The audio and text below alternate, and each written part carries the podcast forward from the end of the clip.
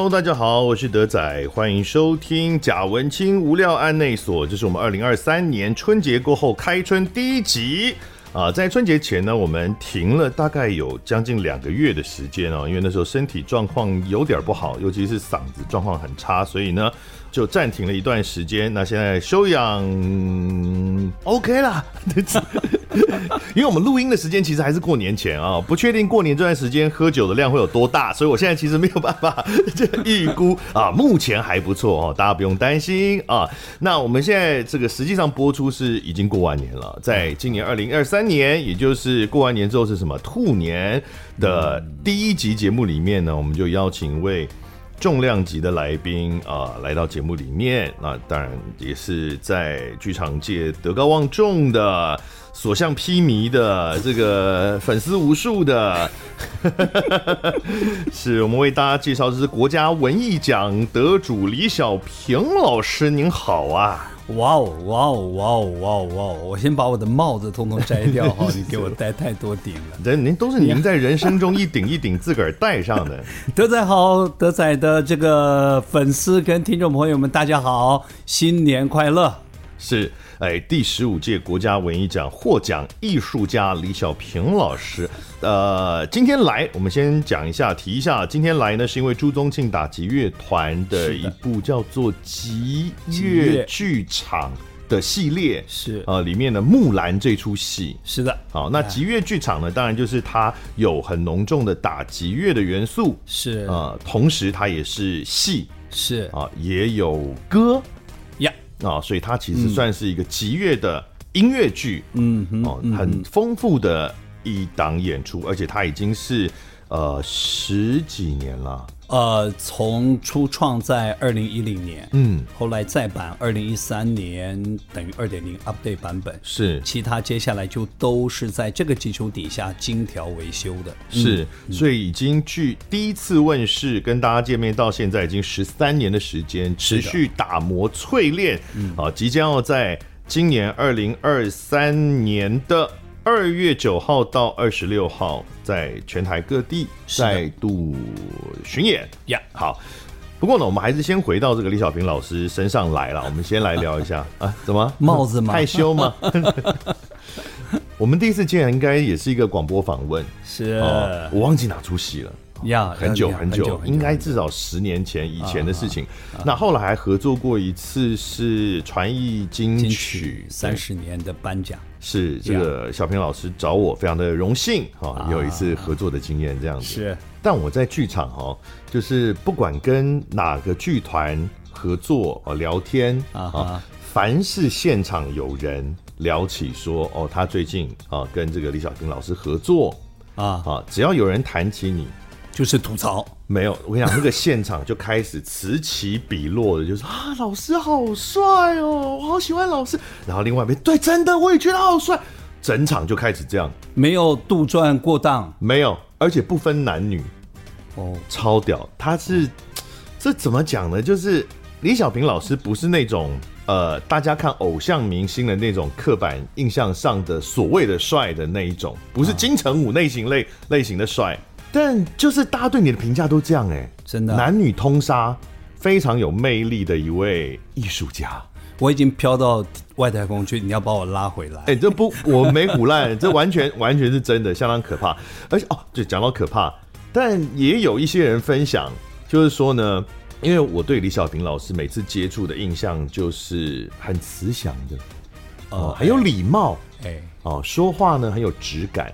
装的没有，你说话的咬字，然后用词跟语速哦，很有你自己的一个质地哦。那而而且又很有礼貌，总是笑口常开这样。但我也有听说一些好像被你教过的学生，还是合作过的演员，嗯，他们用一种惊恐的、受到创伤的 一种情绪发抖的跟他分享说：“老师有时候也很可怕。”这也是真的。是是一直都还是年轻的时候更凶一点？当然会随着年龄，这个部分是会成长跟稍微柔润的多。你想我，我我我我自己报，我是属龙的，O 型的，母羊座，哪一个条件告诉我我是好脾气？哎啊，这样不好吗？就是就是很猛啊，很猛啊。所以你说慈祥，那真的是忍的憋的，然后一旦猛爆起来，爆发力就出来。所以慈祥反而不是你原来的性格，绝对不是。你觉得你原来性格是凶狠，是我修行修来的，残杀。我我的导演老师王小弟哦，他说导演是要跟人打交道，你所有的念头跟创发一定经过他者完成，不会跟人打交道，就不可能当好这一个角色。有道理。哎，那是你碰到小弟老师，他的心态正确，因为早年的导演啊，影视尤其影视导演，那很可怕。哎，是啊，是啊，就是啊。不要不要说影视导演对演员了，我想我有一个配音员同业啊，曾经广告嘛哈，那一个影视导演后来去导了一个广告，然后碰到一个配音员同业跟他们合作，嗯，然后配音员同业是个女生，然后一开始呢，广告公司就跟他介绍，就说哎导演，我跟你介绍，这是我们今天合作的配音员谁谁谁，好了，配音员就说哎导演好啊，你好你好，初次见面。啊，然后呢导演就一脸很很凶，然后就跟他讲说，去那边把稿子念十遍。人生第一次见面，不用暖身的啦，对。但这这 我们的业界没有这回事啊。可是好像那一代以前的某一些影视导演是那样子的。会哦，会哦，会哦。我从得到这个，我我觉得是要诀式的提点，我就告诉自己说，我不能太放任自己的情绪怪兽放在我的思想前端。就开始真的很注意，以前是真的很率性的，以前真的很凶，很率性，很率性。我我我我我我真的，我大概十七八岁就教我的小学弟们练功，哦、我手上是打跑过几个的哦，嗯、是被学校教务处说，小平你可不可以不要这么凶？嗯。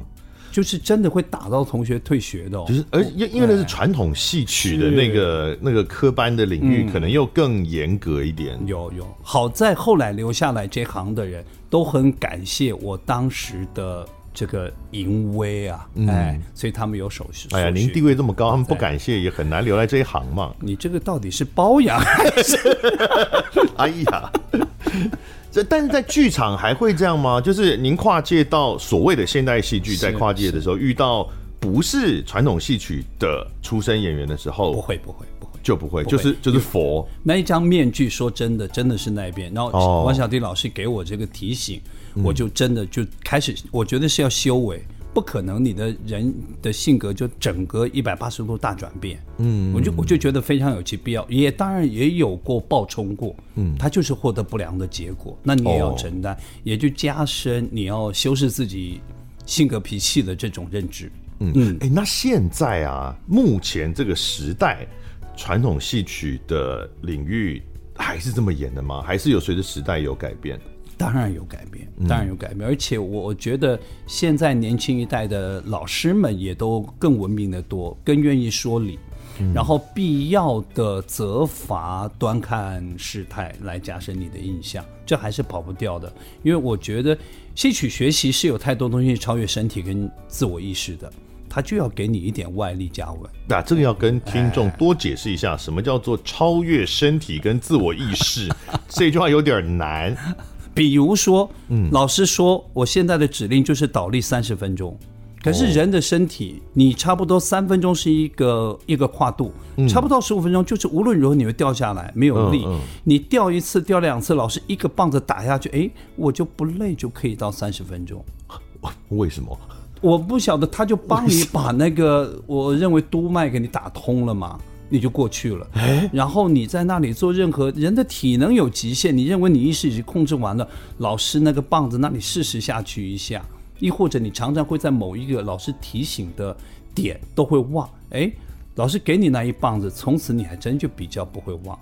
我我个人的，等一下，前面体能的部分是不是意思是说，人的体能的极限其实比我们想象中的极限来得更？能做更多事情。是啊，有一种叫潜能开发的课程，不是讲说现代的广广义的人类，嗯、他真正的潜质只被开发百分之三啊，嗯，还有百分之九十七啊。嗯、那我从事传统戏曲这个行业，一向它的美感来自于技巧的本身，嗯，你技巧性越高，艺术感越高，它都是能人所不能，那你只好继续挑战呐、啊。所以老师的这个凶狠，他常常是。去逼迫你超越你对自己的局限。是的啊，但是依然在身体可以承担的范围里面。呃，对，还得有合理啦。对、哦，这个我们以前小时候练这个田径的时候啊，其实有充分的感觉，因为呃，就好像大家如果出去跑步啊，我我们就跑操场好了，或者是在健身房跑，其实也有感受，很快你就会觉得累，哎呀，腿好酸，好累啊，啊，好喘啊。其实可能跑个十分钟、十五分钟，一般人如果没有特别运动习惯了，他就会这样觉得了。嗯，我们以前跑步也是这样。其实即使你练了再多，你刚开始。他会有一段时间，就是也许叫撞墙期吧，已经你认为极限了。对，可是因为我们以前有真的在练这件事嘛，所以就会刻意去挑战它。那久了之后，你就会发现哦，我们都会说，从那之后，你要过了这件事之后，其实比赛才开始。是是，而且我们当初经验是因为我跑中长距离的，OK，你要过了那个，我觉得酸啊、累啊、痛之后呢，你就会进入一个几乎可以跑一辈子的状态。是，他当然不可能真的是一辈子，就是我们会跑到睡着，你知道吗？是 是，就是当你的身体跨过那个你原来，我觉得人的可能是自我防护的那个肾上腺素吧，它就直接爆表了。嗯，所以你的整个的就是那个疲劳的耐受力，哈，嗯，可能就超越你认知的那一点。嗯，我认为比较理性的棒子是在这种点上帮你。嗯，我我的主张还是会要适当了，嗯、但老师还真的要要自己很清楚，而不是满足你的情绪而已。哦嗯、现在老师还会打，这是合法的吗？不合法，哦，真的不合法。教，但是还是有教育部还是都常常会收到一些，哦、但是比较好的老师，此类事件还是层出不穷的。嗯嗯。但是我觉得同步也要看这个老师本身。呃，对孩子的期许值有多高？嗯，然后跟你的这种严格程度要成正比了。是，嗯，小平老师呢是九岁进陆光剧校，然后武进，嗯，就是一一般人理解可能五声吗？就是呃，五声生旦净不一样，净是哪一个？叫大花脸。哦，张飞啊。啊，大花脸，哇哇哇哇的，嗓门大，嗓门大，是九岁就 就画大花脸，哦，哎，这个对不是传统戏曲教育制度出来的人可能难以想象，九岁进剧校是一个什么概念？一般人九岁是国小三年级读完，要要升小四，对，所以你国小还没读完就可以先就可以去别的学校吗？呃，就转学吧。在学校招生，因为招这样子孩子的练功的那柔韧度，嗯，跟可塑性是高的。你超越，因为以好吧，我们就讲发育，它就会有倒嗓，你基本上就前功尽弃。那你如果那时候你没有把模子说好，就像你讲，我可以跑永远，嗯，你的基础就在那里了。所以前面的那三五年是。至关重要，扎下你的根，嗯、所以你再招大一岁都会有一点，有一点没有那么有效呢。嗯、所以我们的学制就是小学三年四五六，然后初中三年，高中三年，一共九年，实习一年，十年一贯制。那这个原来国小六年的义务教育没上完，这样可以吗？呃，可以啊，因为后来我们那边也被教育部认证了，也是小学级里面了。哦。哎所以从九岁进陆光剧校，十九岁在陆光剧校毕业，是的，十年。嗯，那这个代表就可以出师了吗？是是这样的意思吗？对，以现在来讲嘛，我们不用旧的师徒制来说，这就是出师了。嗯、然后接下来你就可以去，你走你自己人生要走的路，嗯、或者被歌剧团延揽，嗯，哎，这样子。是，然后呢，二十三岁，一九八七年就去了台湾艺术专科学校。是，那到这个时候都还是传统，完全传统戏曲嘛？呃，对，比重都在。因为李小平老师有一个很算是一个很重要的成就嘛，就是大家对对他的认知，就是他是一个跨界的导演哦。那尤尤其像比如说我们在剧场，其实坦白讲，现代剧场界过往跟传统戏曲它是有一定的距离的。是的，那。也不大容易认识到，不像近几年了。近几年已经很多跨界，这种对话是非常频繁了，是是已经成为一种现象，显学了。我应该讲是，但是您是很早期就开始做所谓的跨界演出了。我觉得这是我的运气好。嗯，早年是我自己很愿意去涉猎，碰到好的师长。嗯嗯，王小弟老师是我真的把我领非常正的一个途径的一个一个老师。然后呢，碰上一个最大的时间点在千禧年，嗯，千禧年一跨，它就变成一个热门话题。所谓的跨界，明显的我感觉是那个时候纷纷行为一种追逐的一种风向球。嗯，像比如说，呃，现代剧场的人要做一点点传统类型题材的一些一些部分的尝试，哎，谁可以？李小平。传统的团队想做一些当代意识的创发的共生，李小平。所以那时候我既拥有比较多的创作经历，以及被都会被回答。这一类所谓跨界定义，对跨界想象等等。可是为什么那个时候会想到你？我刚好的位置就站在我有非常完整的传统的科班教育，嗯，以及那种熏陶浸浸润吧。嗯、那我的当代意识就来自于当时跟王小棣老师入门，尝试了当代剧场的一些作品，嗯，嗯，所以可能就是这种角色又又演又可以导演创作。嗯所以那种邀约就很多很多很多。我好像有这个看到一些资料上面写，呃，对于传统戏曲的导演的这个位置，嗯，以前好像也不是很普遍。是是，但是你是在传统戏曲的这个过程中就开始做导演了。我。我也是一路披荆斩棘过来的。嗯，其实你想，我当时是选择要走导演这一条人生的路的时候，我是小师弟，我要被我导的那些大角儿，不是师兄、大师兄，或者已经享有盛名的老师们。嗯，你怎么敢用一种叫驾驭式的导演的身份来跟他们对话？嗯，同样在剧场那个伦理，我还是服从于传统。嗯，所以我不敢在中间设一张椅子跟桌子，当导演真的坐在那边，因为眼前站的全是你的师长师哥哦，而而且即使是现代剧场哦，台湾的这个风气跟环境，他的演员跟剧团是相对平行的。是的，因为台湾的演员几乎都是独立的演员，他不都不是剧团养的。没错，哦，今天不是说你是剧团的团长，可能兼导演，然后我是拿你的薪水的演员，yeah, 那这个可能就明显的上下关系。没错，但台湾的这个这个习惯就是你合作的其实可能也都是老师们。是，嗯，那尤其我们当时是在公部门的团，那些老师师哥是从小教我戏，甚至于真的是看我长大的。嗯，他们怎么能接受你在谈理念，他执行给你看，我们称叫笨给你看，试错。嗯是一些错误的途径，然后你帮他领取，对，而且那个师长制那么重，是啊，对，那种你你那一定有碰到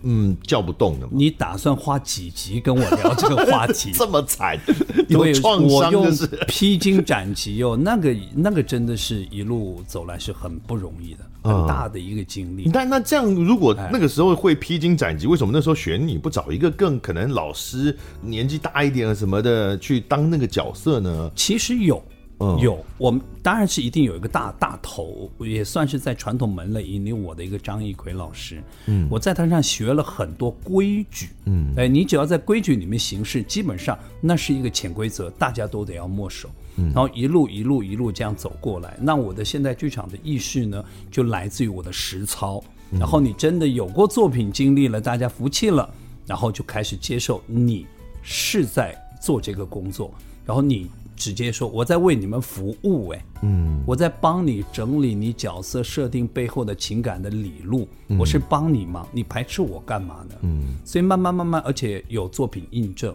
所以这个被接纳是真实的话语权，是来自于我的创作力的证明。他们接受了我这个角色。嗯，因为坦白说，不管是哪一个领域的演员，他其实都会经过一个阶段，是他要意识到自己眼中的自己跟他人眼中的自己，或是自己的演员表现跟整出戏的呈现中间的那个距离。对。呃，他都需要这段成长的啦。这个不管传统戏曲，或者是现代戏曲，或或电影、电视，是、呃、都会有这一段。是是。然后我我还更是我在我公部门剧团以外的场域的认证，那些口碑回来，也会让他们降低这些、嗯、呃呃所谓叫隔阂跟差异。而且而且你在这个去了跟其他的剧场合作之后，回到传统戏曲这一行、嗯、这一行的时候，嗯。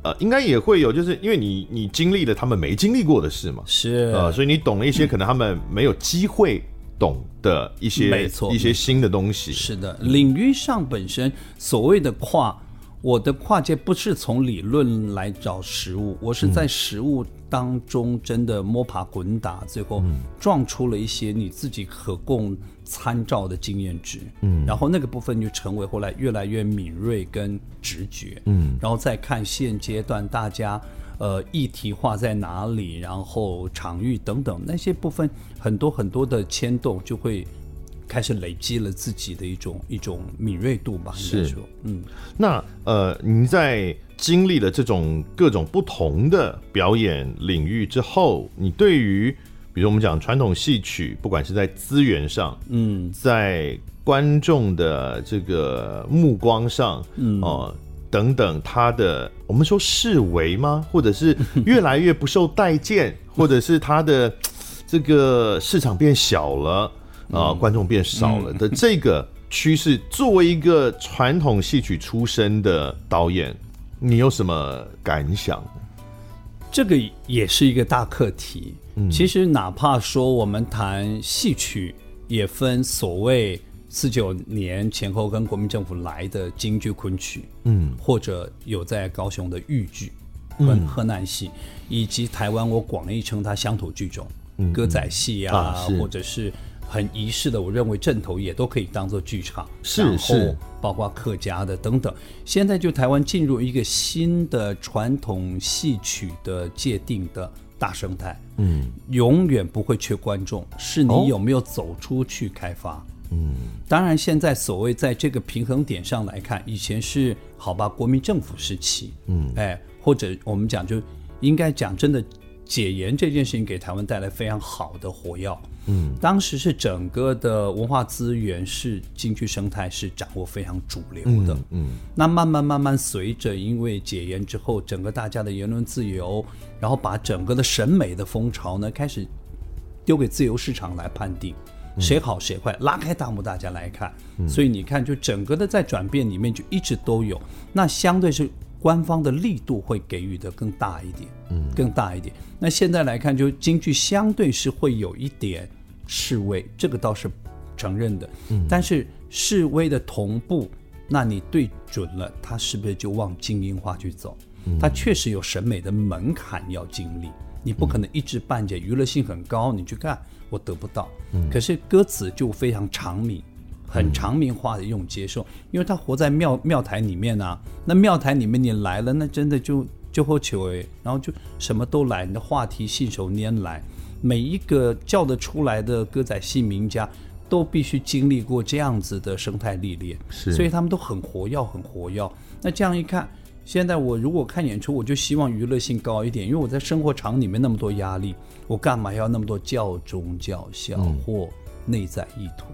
所以它其实有有它生成的本质，那现代戏剧呢，更让人觉得说它很都会，它很跟我现在的生活处境跟情感依据息息相关。嗯，我觉得各有各生成的条件跟必然，那如何去开发，还是各团队生态自己要主动走出去。是，您刚刚提到一个感觉像是说。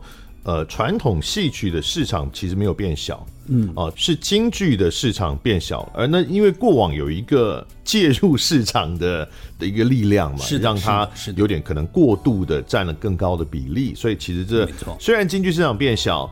呃，坦白说，它可能还是个悲剧，因为对于呃学习京剧或是原来喜爱京剧人来说，你总是一种失落嘛。是。呃，但是呢，可能从广的来看，它不见得是一个一个退步或者是负面的事。是，因为它其实现在我我觉得，你说它呃可能展现的舞台的机会变小了，嗯、这个叫生态萎缩。可是它化约成养分，它补给了我们这种叫乡土剧种的养成。我所知道的一些非常优质的，当年还在舞台非常好的，他急流勇退下来就当好老师，嗯，就整个扶持了一批乡土剧种的演员们受过正规科班训练，嗯，那出来也有模有样，使得现在整个台湾的乡土剧种的这个演出的质感呢，确实一直在上升趋势中。哦，这样听起来就因为其实我们刚刚提到京剧啊、呃，我们小时候包包括我自己，我是外省第二代，嗯哼。京，我们想象中的京剧，其实它最早的源流也是来自市井，最早最早的时候，那只是说，其实我们看到的版本都是已经经过精致化了，对，已经被纳入庙堂之上的那一种版本，对的，对的。所以呢，这些有更多资源的这些从业者，那他们、嗯、呃也更在专业上面可能更细致。是。好，那现在照您所说的，呃，人才嗯。互相交流之后，是。反而提升整体，每一种剧种都变得更精致了。是的，有几个已经现在是呃，因为歌仔戏生态也有外台走进内台，嗯，他只要要有这个经历，他就会以延揽了京剧出门的名师，应该京剧过去跨跨过去协助他们练基本功啊。要求工价的一些名师，其实都是使他们进内台。我觉得身段特别优雅、有质感的一些好师长，都来自于京剧这一行的老师，是遍地开花。是我们这个节目其实访过好多次的呃传统戏曲的跨界的作品哦，之前尤其有跟台湾戏曲中心合作，嗯，访过好多优秀的作品。但我有一个感觉，就是有的时候也是不得不为哦，就是。嗯坦白讲，有一些表演真的到，尤其在现代的这个娱乐更多元化，是的，抢注意力的这个呃东西更多之后啊，对于呃传统戏曲来说，它也面临更多的挑战嘛。所以，嗯嗯嗯，有些时候它跨界是一个没有选择的选择哈，被推着走。嗯嗯，当然不要不是说这是不好的，只是说他可能本来没有那么想要跨界，但是没办法卖不出去啊，那这是一条路。呃，不过在这个过程当中，我想一定会永远在纠结的，就是说我们的跨界跟原来所谓的想要抱持在怀中的那一个所谓传统的那些东西，嗯嗯、它到底这个方寸要怎么拿捏？是在这次的木兰里面，我想一定也会有有这样的一些考虑啊，因为它是很多不同的元素。呃，合起来的一个一个蛮新的形式的表演呢。从出发点上有一个有一个比较不同的本我态度是主动跟被动。嗯，诸团木兰是主动。嗯，传统戏曲发展当中，它的被动于来自什么？我必须活在当下。嗯，以前有个口诀叫与时俱进，是，所以当下就变成当代性、现代化。嗯，跟当代的审美对话接轨。所以跨界只是手段，嗯，是因为现在大家都新潮。那其实我在诸团的这个木兰作品里面的时候呢，刚开始从行销策略里面也会去标榜这一个，因为跨界，我觉得这从市场行销来讲，你得谈丢啊，嗯，我我花一笔钱，我看到好多东西，好多东西那种，所以它会有一种叫割裂感，你就会看到一块蛋糕里面有这个这个这个，嗯，可是后来当我们去莫斯科演出的时候。整个在所谓叫世界舞呃审美舞台上面，他说，我只知道它来自于一个东方文化里面说出来的这个故事，嗯，我完全不知道它里面哪一个部分是什么，它是一个相融于无痕的完整作品，嗯，因为对外国人来说，他不知道之前的脉络嘛，是的，所以他直接评断最后那个结果，他觉得好不好就好。是的，以前跨界叫组合，现在跨界叫无痕融合。所以木兰算是跨界融合顶好的一个范本。嗯，但是对于啊呃曾经经历过这些脉络的观众或从业人员来说，他一定会有感。比如说，我们以这次木兰，呃朱宗庆打击乐团这次的这个木兰作品里面来讲，她的女主角当然就花木兰啦，是，她是全场唯一有京剧唱段的。嗯，啊，但是她的口条。他的口条不是京剧的口条，是呃，我看的版本，但可能一演员的不同，可能会有不同的诠释。但我看我看的版本，呃，他的口条也介于京剧的口条跟日常生活语对对，对之间，因为他还是有一点呃咬字是比较可能习惯的关系。是，是那对于呃习惯看京剧来说，他一定会觉得呃呃，他他怎么了？嗯、这为什么？怎么会啊？呃 那这个当初是创作的时候，为什么决定要这样做？这个也一路走来哦。嗯，这个被消解的过程，也是经过，我觉得是观众建立了你的自信跟信心，以及那个比重才从质感慢慢褪色，然后形成融合的平衡。所以本来二零一三他演戏曲的花旦木兰就很花旦哦哦，身身法啦那种咬字，虽然我们有分所谓叫。金白跟韵白哦，韵白更雅致一点，金白就比较生活。后来慢慢慢慢这些褪色褪色到现在相融为一体哦。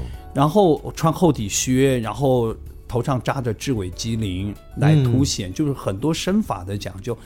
后来真的，我我从我个人从创作上面来讲，莫斯科的那个评价是助长我们自信再出发的一个点。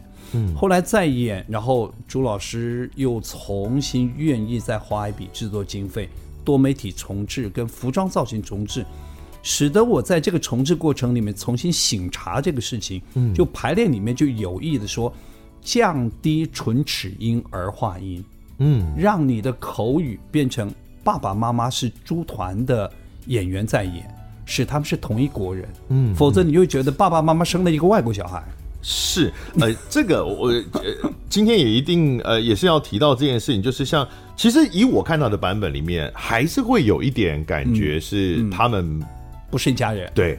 对，那这个不是，我觉得不单纯来自于口音的差异，当然口音会有，因为呃，很明显女主角她因为她的京剧的背景的关系，所以她的念白还是保留一些京剧的原，包含节奏，我们称叫内化后的是是。生成，对，她已经不是真的在京剧表演了，但是很自然了。那嗯，这个戏里有其实有大量的演员，其实本来不是演员啊啊，或至少他们的主业应该是个乐手，是。是，但是他们也演了，是。因为在这个木兰这出戏里面，他不是说乐手就负责咚咚咚咚咚咚咚啊，他就跟这个跟场上没有关系。哦，不是的，就是几乎啦，几乎每一个在演奏乐器的人，他都带有角色在身上，是，那甚至有一些是非常。重的角色，没错，没错。对，他的表演经验也会限制了他跟其他演员的表演呈现之间的有一定的距离。嗯，这个回溯一下，我二零一零年的一点零版本进化到一三年的二点零版本。在一零年那时候到底是什么样子啊？一零年的时候呢，因为自己也在摸索，随着朱老师理念当中要追求的击乐剧场，我们就出发了。嗯当时标榜着跨界，就说好，我就真的找了踢踏舞者，嗯，然后我想说这是一个杀伐气很浓的战争场景，我就找了武术练家子，嗯，然后我因为有说故事的角色呢，我就想说京剧的本体还要在里面站，这就几样了，然后一下一这些东西一支撑起来的时候，其实明显的作品里面。朱宗庆打击乐团的击乐就大大的像配乐啊，后来像像像这个在台上的乐团，没错没错没错，只是他们有的时候会把把他们就比较推推前一点点。嗯，后来在一三年，我就清楚的打了一个说，除了京剧演员角色叫活化情节跟深化感情，其他的一概用乐团的人来演。嗯，所以踢踏舞就化约成马蹄儿的语汇。然后所谓的武术棍棒就转译成了他们对阵演练武功跟阵法的一种场景，所以就磨死了这些音乐家们。嗯，所以现在真正来的就只有京剧这几个协同演故事，而打击乐的这这个部分成为一个全职称。所以当时我就在在我自己的导创的这个转译上面，我就说。非凸显打击乐的元素，我一概不用；叙事上一概不参考，所以就是贴着打击乐特色而生成的二点零的木兰作品。嗯嗯。但是呢，这个乐手毕竟他们要学表演了嘛，他们要尝试着去演出角色，但一定不会都这么顺利嘛。当然，那而且他原来是个打击乐团。原来在筛选乐手的时候，嗯，哦、呃，可能不是依他们呃表演能力好不好来做筛选，所以这个过程中有没有你觉得，哎呀，这一位真的不大行啊，那怎么办呢？这个这个这个，哎呀，选角你也做从事表演吗？是演员都是经营自己的不可替代价值，叫独一无二。是那。要走这种叫复合式的时候，他从小没有这个养成过程。嗯，那好在是什么？我跟朱团够熟，那些演员在你的判断里面就觉得他离原型角色的想象不远。嗯，也有赖一个是朱老师，其实追求集乐剧场这件事情是常年。嗯，这些音乐家们在舞台上唱歌跟说话，其来有自。嗯，已经累积多年，只是说有没有放到那么一个完整角色感的，嗯、还是只是中性的陈述而已。啊？是这一次是这样的，所以要让他们跨过这个不是很困难，就语言跟这些，嗯、真正难是真的就是那个对阵的那个棍棒，嗯，大概在还没有进来排练那个部分，花了大概有大半年，他们练功啊。呃，因为这这一次木兰里面有一些是他用棍棒的交集的声音，或者是棍棒跟呃敲地板的这些呃这些声音这种对、呃、来做节奏跟音乐的呈现，形成了叙事了，就是他在说一个阵法。那些人也都是乐手，当然都是音乐家，哦、学历完整的。所以到底这呃，以我看的版本是好像去年的版本、嗯、是、哦、去年的版本里面。单纯科班出身的有多少人？呃，单纯科班只有两个，那个正方、反方的副将以及木兰，就这三个，其他的全都是打击乐团的团员。小木兰也是吗？当然，哦，当然小木兰也是打是哦，对对，他也要，全都是哦。所以那时候在生成，他们根本未知，看不到雏形。我说再打一遍，真的那个手破，拿着那个不是鼓棒的大棒子。嗯然后坐着那么多不属于他熟悉的身体，那个只要我一给笔记，颓坐在地板哀怨的眼神看着我，导演，你真的要这样折磨我们吗？是啊，我是个打击乐手啊，是我是音乐家，对啊，我从二零一三我是音乐家，我二零一三年到现在，我到底经历了什么？凭什么要我做这些？其实就是经历二零一三的时候，那时候真是挺煎熬他们，因为我有一个想象，我跟他们千般解释，可是。他没有身体的这种经历的时候，还是感受不到实际练那个超越他疲劳负荷太多了。嗯，那个真的扎马步、弓步，那棒子要如何使用灵活，那还是要被专业养成的，是，是练习累积一步一步来，直到你可能看到的版本，它成为我们讲叫定目了、定版。嗯、后来再来的都是新血轮，嗯、都是朱二团或当年小三团、嗯、或者杰优的那些。青年团队，他们以挑战木兰大棒子为荣跟目标，嗯嗯、所以每一个来，等到我进排练场，他们都准备好了。嗯，这真的会跟一般的音乐家的想象很不一样。嗯、不要说音乐家了，我们做音乐剧的。哦，就是我也演过几以以前演过一些音乐剧，是啊。我们讲说台湾很缺乏音乐剧演员的训练，就是歌舞戏三合一的训练嘛。那台湾通常就是你要么是歌唱的比较好，对啊，你也许是个歌手哦，那呃被被逼着要演戏跳舞哈，要或者原本是个 dancer，你原本身段就很好，但被逼着要演戏，然后更别说唱歌，唱难听的要死。那或者是说原来是个演员，可是肢体很赖，就要唱两句。我们比较没有那种，因为台湾比较没有以前呐。现在慢慢开始有，呀呀，哦，但这个毕竟还是演员，演员我们会知道，比如音乐剧这个剧种，在你开始当演员的时候，你就知道有这样的一个剧种，你就知道这是你应该要呃得到的能力，就是歌舞戏你多少都要有。嗯，音乐家的养成不会让你先知道你未来要来个燕子翻身什么的，要怎么样在那边。对啊，他们就说，我觉得这是猪团的好氛围。嗯，因为打击乐这个载体，我估计讲这个载体，嗯，它本来就是灵活多变，它打的行为都要造就出来新的第二重形式语言，嗯，何况它有的时候是玩节奏，有的时候是玩旋律，嗯，其实它也是复合感很浓的，所以朱老师要要求团用跨界的风气进行推动跟积极的找到新的在台湾的文化符号跟语汇。是朱老师一直在追求，所以本来也是朱老师认为是他合理的一个经历的过程，跟京剧啦，跟这些等等等等，他也很信任我们这些创作者，所以这些部分他们居然是照单全收。哎，对啊，我现在在想的是，不要说是击乐剧场哦，嗯、这个因为朱宗庆打击乐团嘛，这有点像他们专属的。嗯，其他的乐团，比如说你说有什么弦乐团呐、交响乐团，有没有哪个跨界演出是那个乐手要拿着乐器下去 下去演，然后下去呃跑来跑去，下去跳舞，下去什么下去，更别说下去打，有没有这样的？甚至我别说是乐团了，合唱团有没有这样做过啊？但是合唱团跟音乐家只要来到组团，就都得要不能只用同温层的呃标准来看待参与。对啊，合唱团还不用拿乐器，但我连合唱好像只有阿卡贝拉比较有印象。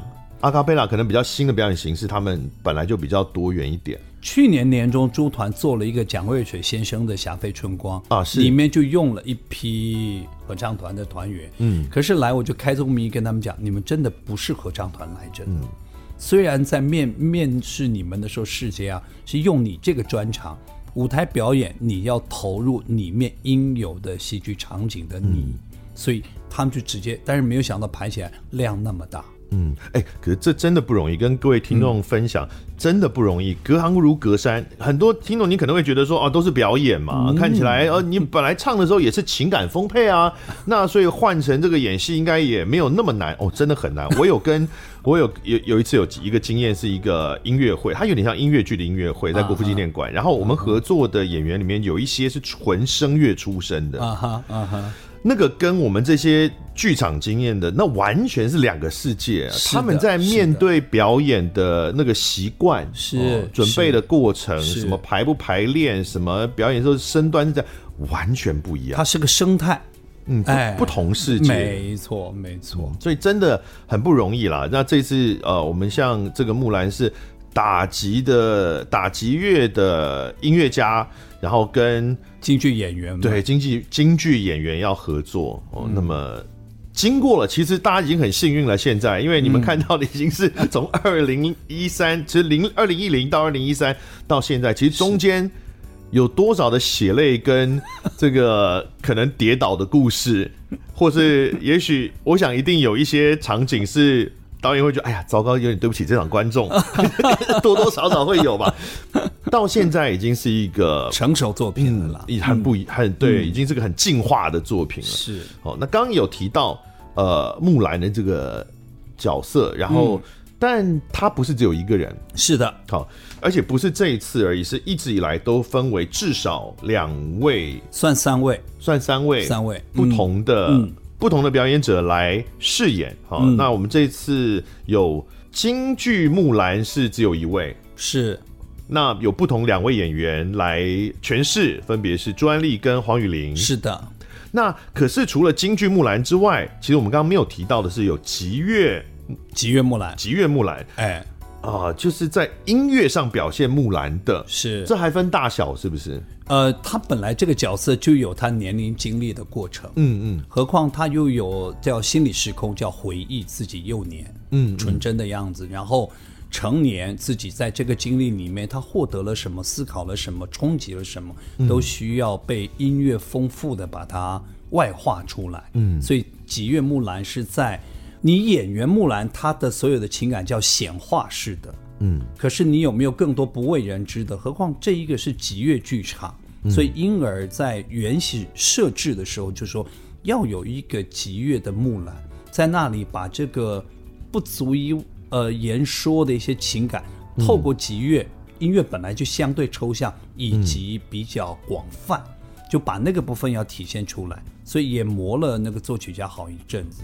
但这个是他们是同时在场上的吗？同时在场上，这两位或三位木兰会同时出现？有的，有的，有的，有的，有的，很很多事情在冲击。从戏剧上想象叫多层次嘛。那呃，木兰在战场里面想说，原来他小时候是一个敢跟大哥哥们打骑马打仗，认为战争这件事情不过就是一场游戏。等到自己亲率答应上战场这件事情，真正的经历了那些。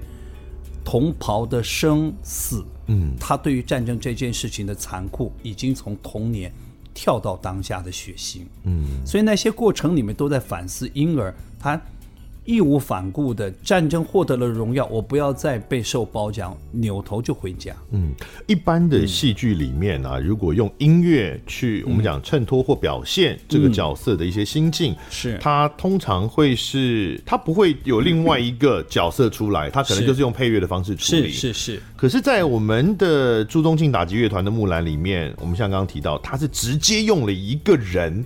嗯，一个你看得到啊，有血有肉啊，在舞台上的另外一个人来代表。嗯，那为什么这样处理？是因为呃，凸显打击乐的角色的关系吗？这个可能我我自己从创作上自我破解是，嗯，一般一般的写实戏剧跟电影，它就是比较线性叙事，带着你走，你就跟着主人翁一路的把他的旅程经历了，这就是你的审美的曲度。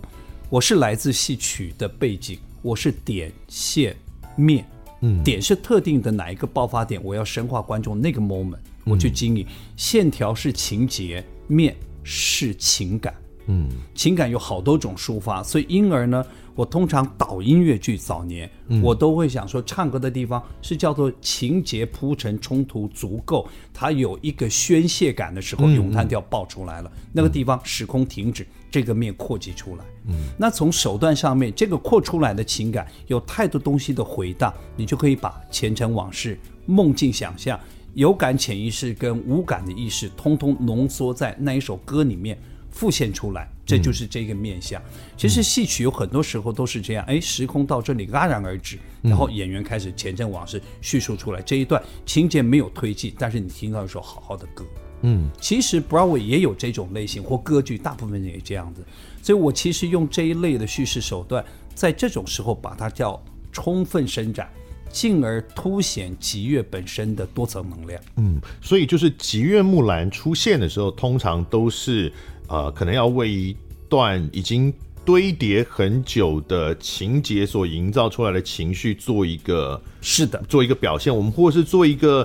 处理跟呃深化呃的的这样的这样的这样的场景，它吉约木兰就会出现了。这样。是的，是的。哦，嗯，是。那这也是我觉得会蛮特别的，那也让听众朋友有一个心理准备。但我们宣传上其实都有讲啊，大家如果有兴趣去看的话，你要有一个心理准备啊。里面我们有三个木兰，是有三个木兰，是。刚刚有提到一些木兰的故事啊，花木兰的故事，其实在很多很多的戏剧形式中都被重现过。是大家最熟悉的，可能是迪士尼吧？迪士尼动动画版。以这这几代的观众来说，最熟悉的一定是迪士尼。是啊，我们还有这个李玟去唱了《Reflection》。那近年来有一个口碑比较差的真人版。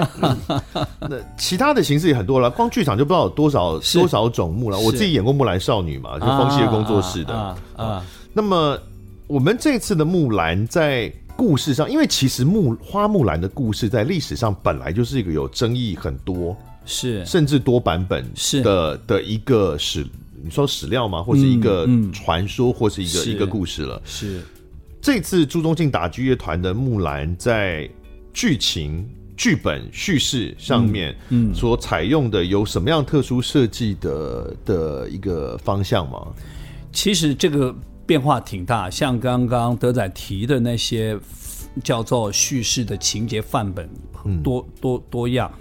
那最最平面的是，他曾经在以上世纪的时代，为了强调他替父从军的这种呃国族情感的可歌可泣，嗯、其实是服务那个部分。像梅兰芳大师当年在唱这个戏。他倡导的大时代也是替父从军、舍身救义，嗯，也都是国族情感这个需求。而且我是长很大很大之后才发现，原来他不是个汉人啊啊！要不然他怎么叫可汗大典？对，可汗大典。我小时候没注意到这件事，是其实也没有躲啦，就是我们小时候也是有念到“可汗大点兵”这五个字，对啊，只是。没有没有人强调，但也从来没注意到。我一直以为他是个汉人，是，是我们都以为，因为他装扮让他变汉化的。但其实他不是嘛？应该契丹是不是？应该是个边缘民族，应该是，他就变成这也是比较微妙的地方。从历史的处境来讲，很公平。嗯，那就这个故事就比较中性。嗯，那因此好吧，不管了，好莱坞版等等等等等，包括台湾去这种种，那我们因此在布置的时候就。就不让自己老调重弹的，只把故事讲清楚。嗯，其实骨子里面是反战的，是并不想，因为他他可能只是第一个念头是冲动之举，就我去替父从军了。嗯，不要去铺展他，我有意识，我的雄心壮志，我有意识，我要这么做了，所以我出发了。那种歌颂感，就今今天观众看就觉得干嘛啊你？你有没有真的撑到了？你会惹很多祸的。哎，也不这样做。其实那个好莱坞的动画版本也不标榜这个，嗯，哎，很很微妙。那第二个就他因为冲动之举就给了一个他叫私密空间，他就是爸爸妈妈说我我用嫁的，所以我们家女儿离开村里面有合理，所以他一直在那个花轿里面的摇曳的这个过程，他慢慢醒悟说我太冲动了，所以吉月木兰就在这时候就在花轿里面，你看本身从那个花轿里面分裂出来。去叙述他接下来，或者他太懊恼自己的冲动，可是吉月木兰却进到花轿底下，开始在那里吉月，就两者同声，就会在一个场景里面做了一个交汇跟对话，嗯，就会形成。那因此他在每一个战争战场里面的同时，家乡的乡情的召唤，父亲的这种家书往来啊，就一直跟他讲说我想你，但是从头到尾就没有讲过这句台词，就不断的用这种。家常俗事去告诉他说，小猪又生了，小小猪又生了，是等等，就告诉你一代一代一代的接过来，我怎么还没有看到你要回来啊？嗯，可是其实都在累积于木兰的心思。嗯，那另外一个，你看以前原来是真的用踢踏舞，踢踏舞呈现的时候，我讲一零年版，像是铁笛踏破贺兰山，来到了中原，然后征逐土地那种重的。没有，就把直接这个所谓踢踏舞化约成音频，他就做节奏，活化那个马儿思乡的情感，透过一个滑稽的马夫的喂食，是是，里面真正在演绎的情绪里面，也是召唤说，马儿都知道他北方的风吹草低见牛羊的，才是那种大场域是他的家，你的归属感在哪里？木兰立即就会觉得说，好，我知道我要去哪里。所以种种种种都是，一直到木兰立了战功之后，他直接就说木兰得得中什么什么，木兰词里面都有写了，嗯，然后他就就开始就回家，回家之后一派悠闲潇洒，去到爸爸妈妈的怀里面，重温所有这个家乡给他留下来的东西。所以这个故事我们是这么说的。我觉得有一个感觉是说，花木兰的故事，尤其比如说《木兰辞》里面所谈的那些情节，其实大家都很熟了。嗯哼。所以这次这个猪团的木兰，他其实并没有要追求说我要把这个故事从头到尾的说得很清楚。对，他是抓其中的一些情景，抓其中的一些情感的节点。是的。呃把它抓出来，然后一场一场的呈现，没错。呃，那其他的其实大家熟故事嘛，你就自己去补就好了，我也不用一个一个慢慢跟你讲这样。嗯嗯，我就当做观众是全知角度，嗯，因为他这个故事太通俗跟耳熟能详了，所以故事的完整性不是我们的重点。刚刚德才讲到一个重点，就是说只抓一些重点的主题情绪，成为音乐表现的主题。哦，是主题思考下的情境叙事，嗯，嗯，就是主题，比如说我这一边就是木兰在花轿上面开始思亲了，所以那个摇椅就有了一个主题，开始伸展。嗯、木兰在大战，所以他因此有了一个战场上的一个回望，这样也更能够凸显音乐。是的，哦，因为我们就是有这个多少首歌，呃，十首、十一首，对，十一首曲。嗯，哦，那这十一首曲或歌吧，因为有里面有一些有唱段，是的，哦，但它就是会有一首一首就很明确了，它不仅仅是辅助一场一场的戏而已，是，它就每一首都有自己的位置在，主题位置，哦，然后就这么拼组起来，哎，依稀跟故事之间是若即若离，嗯嗯，而且我在看的这个过程中，我就有意识到，就这个故事它有刻意在淡化我们小时候对于花木兰、木兰代父从军这个。里面的强烈的性别的印象，因为代父从军这个故事小时候的版本，它强调的就是性别，是的，是一个女的去当兵，是的，哦，连女的都去当兵了，哦，连女的都要帮她的父亲去当兵了，所以造成这个故事的冲突性跟她的记忆点如此强烈。我们小时候这个故事的论述的这个方向是这样，对，对，对，但是您导的这个木兰里面。我确实有在中间看到，可能半个小时、二十分钟的时候，我就开始觉得说，哎，这我讲的是一个男生也完全合理啊。嗯，嗯大概只有在架轿子的那一段的时候，感觉有一点点跟性别有关。是，其他大部分其实没有那么明确有性别的概念在里面。没错，就是这个从出发点的时候就想说，我们不要说大家熟知的那个故事理路跟重点。嗯，所以就这部分不被我们当做重点经营的时候，它自然就不会在我们花着墨太重的地方。嗯，那何况那些吉乐音乐家，大部分女生还是多，所以我称他们，哦、我称他们都是众木兰们。哦，就比如他们在练兵，都是那他们都在战场上，这件事情其实很平衡。嗯，何况说本来的战场，我都是用一种叫没有疗愈到，但也是一种反战的念头。嗯，对，认为战争这件事情是在我的平静生活里的意外。哎，我觉得有道理，因为如果说这个 戏要强调那个木兰的性别的话，嗯，那你一定在舞台上是大部分都男生，只有一个女生，你才能感觉得出来她的那个。反差嘛，是的。可是因为吉乐的这个老师们，呃，大部分都女的，是的，是的，是的，就也不方便走那个方向的戏剧的、嗯、的角度了，就凸显不了。对对对对对。所以我给他们笔记说：“Hello，亲爱的木兰们，嗯、来哪里？嗯，再做的更好。”所以未来可能哪一个版本，朱东庆打击乐团的这个木兰，我们改成一个大花脸在台上演，搞不好也合理啊。就是他本来就没有特定的。那那就真的《木兰辞》里面那一个少数民族了，没有变成一个男的啊，这个也 OK 吧？就是好，因为有很多的，我现在已经很难讲他们是乐手还是音乐家还是就表演者了啊，因为他们在至少在这次的。舞台上面，他们的身份非常多重。那这些表演者们哦，那他有很多，当然带的乐器，尤其他们还、嗯、像刚刚讲，还不是合唱团，带一把嗓子就可以上去了。嗯、他还要打击乐，他要带鼓，他要带木琴，他要带什么？哦，而且这次有很多不像乐器的乐器，是竹子的素材跟视觉，是我原始上就想象啊、哦，是原始上就想，而且我丢这个算是素材，请他们发展。嗯，然后才能建立模组，因为这个创作往返太多次了。嗯，只有集月是真的很耗人这一部分，它不是一次成型的。嗯，然后这个测试行不通就要换东西。嗯，哎，所以其实没有用的东西比用到的东西。多太多，换媒介，换换乐器吗？可以这样说。是的，是的，是的，是的。有啦，里面有一些一呃，一般听起来比较不像是打击乐团，像锅子啦，嗯，哦，当然，刚刚我们讲是呃木枪，它其实是竹子，是。啊，只是他的意象，它是一一把枪兵器，对，是是是，对，哦，他们要带着，可能是这种哦，但是当然也有很多是就真的是乐器，是鼓啊木琴，然后在台上还要走位，木琴要走位，嗯，莫名其妙。